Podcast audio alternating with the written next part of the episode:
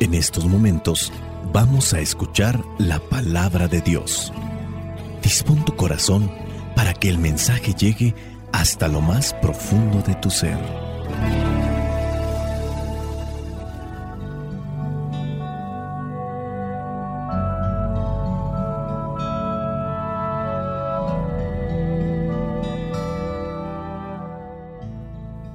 El Evangelio que la iglesia nos presenta para el día de hoy en esta fiesta de San Marcos el Evangelista corresponde a Marcos, capítulo 16, versículos del 15 al 20.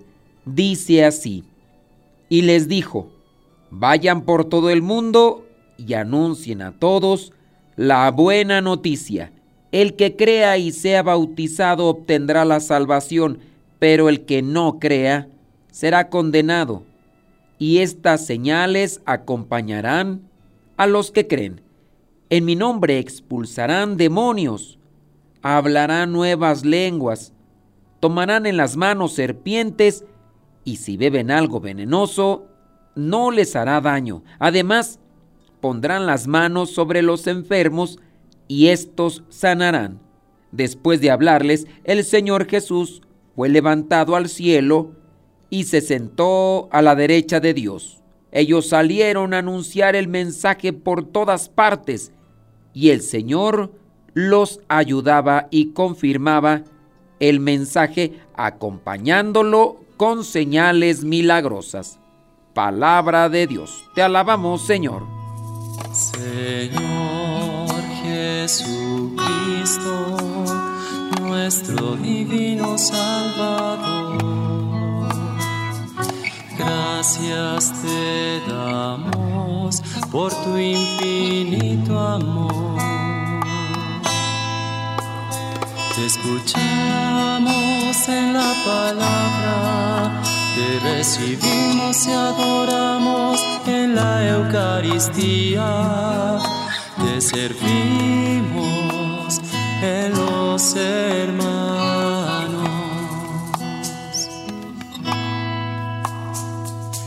Que seamos misioneros como lo quieres tú, enseñando a los hombres el fuego de tu amor. Oh Señor. En este Evangelio que la iglesia nos presenta para esta fiesta, en la cual se recuerda a un evangelista, aunque no fue apóstol, pero dentro de lo que dicen los estudiosos, muy posiblemente sí conoció a Jesús, muy a diferencia de San Lucas. Este Marcos, siendo muy joven, no podía formar parte de esos apóstoles. Es lo que dicen los estudiosos. Este Evangelio del día de hoy nos presenta las últimas instrucciones de Jesús a sus discípulos, a sus apóstoles, antes de lo que es la llamada ascensión al cielo.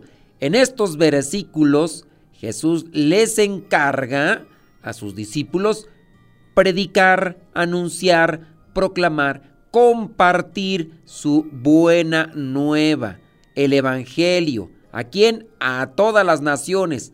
Y también promete que aquellos que crean y sean bautizados, pues se salvarán.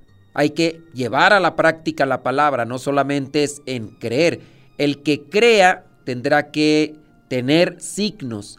A estos les acompañarán unos signos. También, en este caso, a los apóstoles, Jesús les da el poder de realizar milagros, entre ellos sanar enfermedades a las personas que se encuentren en el camino y crean en su palabra.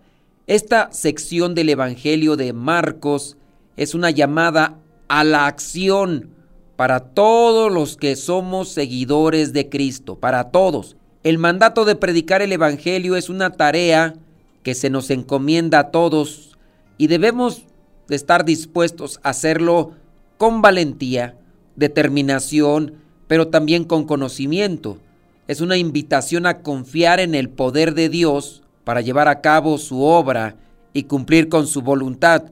podemos hacerlo como yo lo estoy haciendo, utilizando los medios virtuales, el audio, también se puede utilizar el video, la imagen. Hay muchas maneras en las cuales se puede compartir el Evangelio. La principal, pienso yo, y la más contundente, es el testimonio que miren a una persona que viva congruentemente, que viva con un corazón lleno de Dios. Eso impacta más que el mejor sermón, que la mejor predicación. Porque a veces uno encuentra a personas que tienen el don de palabra. Uy, te conectan de volada, te llama la atención, te atrae, te impacta su mensaje. Pero, ¿qué pasa cuando ya no está hablando ante el micrófono? Pues vienen las decepciones muchas veces o pareciera ser que todo es actuación. Te dice lo que no hace, quizá lo que quisiera hacer, pero ni siquiera a veces en un mínimo de esfuerzo lo hace. Y a veces puede ser que la poca fe que tenía incluso se le llega a pagar esa persona. Hay veces que ni esa poca de fe llega a sostener. Y ahí es donde puede ser contraproducente. Si no conoce esa persona el lado negativo y oscuro de la persona que está predicando ante el micrófono, ante la cámara, ante el celular, a lo mejor puede ser que el mensaje que está compartiendo sea contundente, motivador, inspirador y se levante la persona. Y qué bueno, pero ¿y si en esos casos llega a conocer la falsedad, la hipocresía, la doble cara de la persona? La poca fe que a lo mejor tenía puede venir a menos. El pasaje de hoy también nos recuerda que la fe en Jesús no es solo una cuestión de creencias intelectuales, sino que debe de manifestarse en acciones concretas. Los discípulos no solo debían hablar de Jesús, sino también demostrar su poder sanando, ayudando, motivando a las personas enfermas. Esto también es un recordatorio para nosotros de que debemos poner nuestra fe en acción. Y nosotros lo podemos hacer. Decía yo esto de las palabras. Cuando nuestras palabras están cargadas con fe, pueden ayudar a una persona a tener esperanza, pueden ayudar a otra persona a tener fe. Obviamente, nuestros actos, nuestros actos están cargados de fe. La otra persona se puede levantar, puede sanar sus heridas, puede alegrar su día, puede motivarse a seguir adelante. Hay que analizar entonces que nuestras palabras estén llenas de fe y nuestros actos transpiren la fe en nuestro Señor Jesús, porque esas son las decepciones más tristes. Y no hablamos de que conocieron al sacerdote, al misionero, al catequista, a la persona que predica y se decepcionaron porque no era lo que creían que era, sino hasta incluso dentro del mismo hogar. Eso es lo que a veces menos se predica, porque ahí está el papá, ahí está la mamá invitando a los hijos que se acerquen a Dios cuando sus palabras y sus acciones del papá y de la mamá no están cargados de fe, están cargados de un autoritarismo. No hay amor, no hay paciencia, no hay comprensión y muchas veces no hay ni sabiduría.